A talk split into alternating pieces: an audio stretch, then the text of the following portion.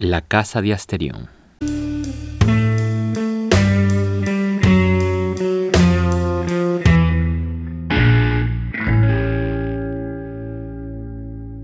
Estas últimas semanas he escuchado incesantemente la palabra democracia, siempre relacionada con las elecciones, con un valor supremo irrefutable, defendible por sí misma, o sea, como un mecanismo para dosificar y domesticar cualquier conflicto. Siempre que los medios y las redes parlotean, chacharean sobre la democracia, olvidan el kratos y el demos, o sea, obstaculizan lo que la democracia promueve. Es necesario distinguir entre este modo de gobernar de los modos sociales, es decir, de la democracia como la sociedad la entiende y la democracia como una forma política de ser. La dictadura de las mayorías, o sea, una oclocracia, o el régimen de la doxa, tan temido por Platón y tan perjudicial y enfermizo para las polis. Mucho menos podemos reducir la democracia como eventos electorales tan irrelevantes y futiles y banales que se asemejan más a un concurso de belleza que a un mecanismo para promover, conservar y fomentar la libertad. Y muchísimo menos podemos concebir la democracia en el sentido economicista, es decir, la repartición de la riqueza o la renta. Por más que los países del mundo se adjetiven como democráticos, sus prácticas no lo son. Pues sí, tenemos un grave problema con la democracia, porque todas las concepciones encubren lo que ella es. Pensemos a la democracia de una manera adecuada. Preguntémonos por el Kratos y por el Demos. ¿Estimula el Kratos los instintos más viscerales? El poder de la democracia implica la construcción positiva para articular los derechos, los órdenes y los espacios comunes que garantizan la expresión. En la antigua Atenas, la posibilidad de que cualquiera pudiera expresar su opinión sobre los asuntos públicos e incluso asumir cargos públicos para servir a la patria era efectivamente ese poder que daba la democracia un reconocimiento a la individualidad. Es necesario entender que el derecho no puede ser concedido ni cedido por un benefactor. Todo derecho es reclamado, ejercido contra los intereses de quienes lo quieren de suprimir. Todo derecho no es un ejercicio, es una actividad, una expresión, no el arte leguleyo de expresar oraciones en el aire el ejercicio del poder, no institucional, no de un cargo dentro de una institución pública. Es el ejercicio de expresarnos, de conservarnos y mejorarnos. Toda democracia es un kratos a la posibilidad de mejorarnos. De mejorarnos implica autonomía, individualidad. Y esa incompatibilidad con el paternalismo y con la obediencia eclesiástica, sea religiosa o militar.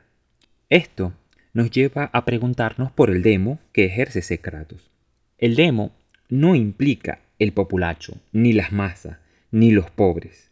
Esta es la mayor confusión que existe.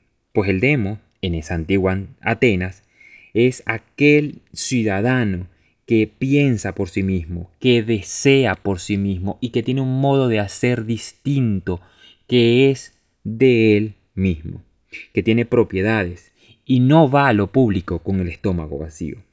Es efectivamente el ciudadano aquel que puede servir a la nación y que siempre estará buscando reconocimiento, fama y gloria. O sea, todo demo reclama una potencia individual para producir, que es capaz de conseguir dentro de un espacio común.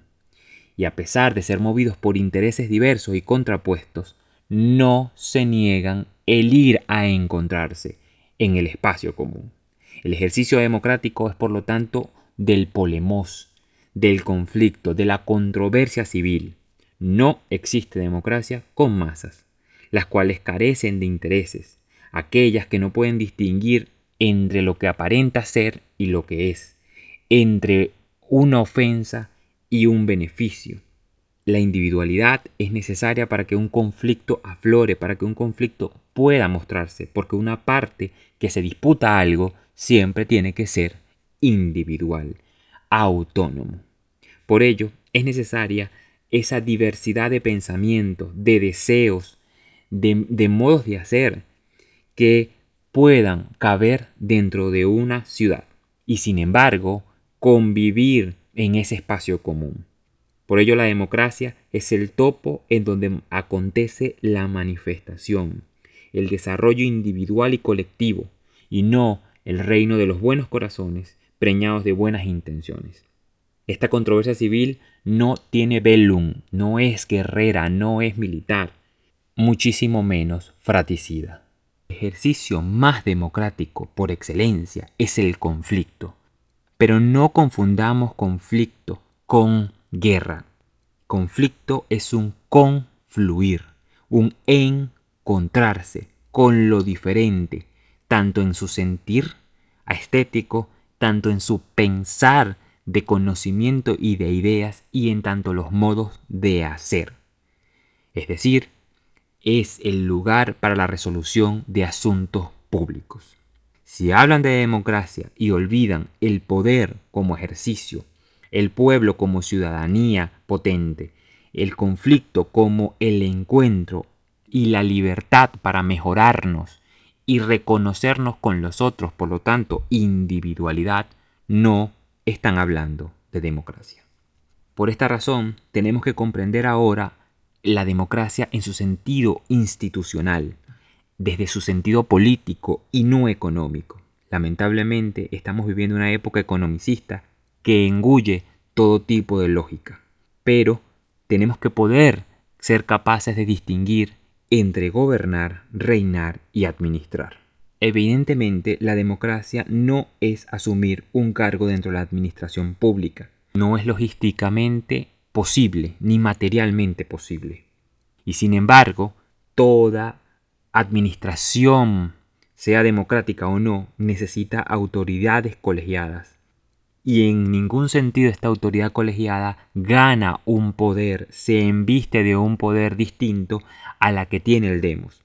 Al revés, toda institución dentro de un régimen democrático es el fortalecimiento y la inyección para que el demos pueda expresarse.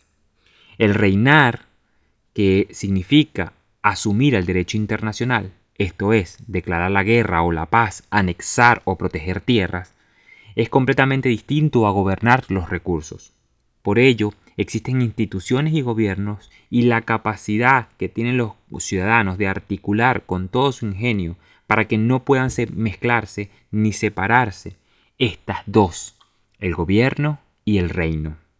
Efectivamente, la ciudadanía tiene un ejercicio perenne e inagotable no solo aquellos hombres que prestan su servicio a la nación, sino aquellos que están fuera de ella, porque precisamente en este punto es donde la democracia muestra todo su kratos, tanto en el ejercicio de los derechos como en el ejercicio de los deberes. La rebelión es la potencia latente que tiene todo ciudadano para detener a todo aquel que pretenda hacerse de una institución y ganar kratos, y ganar poder, y secuestrar las instituciones.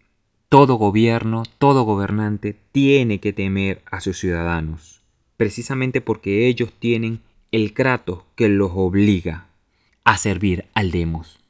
Y no puede sostenerse el gobierno, el ejercicio del gobierno, en el buen corazón o en las buenas intenciones de quien pretende gobernar sino más bien en el Kratos avasallante que tiene el Demos para poder hacer cumplir lo que las instituciones y el orden establecido pretenden y quieren para potenciarlos.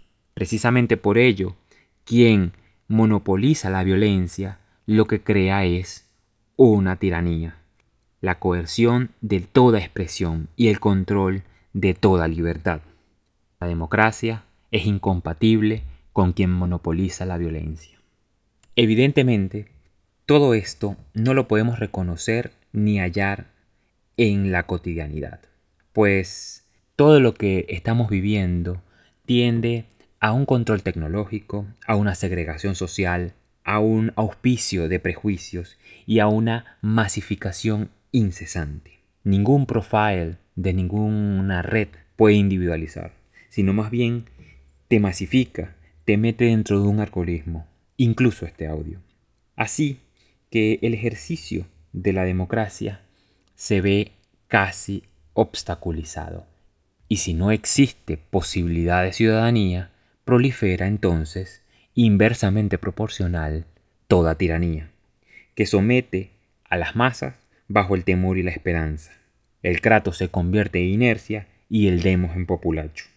La democracia, como ya hemos dicho, es incompatible con la plebs, pero también con los soberanos, con los tiranos y con la obediencia ciega. Si en un orden político se suprime toda ambición a mejorar, toda posibilidad de autonomía, entonces usted está en un orden totalmente contrario a la democracia. Esta época de la supresión del individuo, de las libertades individuales, públicas, colectivas, de la información sectorizada, manoseada por intereses mercantiles, evidentemente hacen imposible la democracia. Y cualquiera podrá argumentar que esta forma de concebir a la democracia parece o muy fugaz o muy utópica, y que solo hombres ingenuos pueden concebirla. Sin embargo, todos los cambios sustanciales y sustentables son lentos pero profundos. Precisamente por ello, cada vez que le mienten democracia, no imagine masas, sino pregunte por el Kratos al cual aspiran y quién es el demos virtuoso que lo reclama, cuáles son los modos con los cuales se hacen respetar y cuáles son los modos con los que exigen.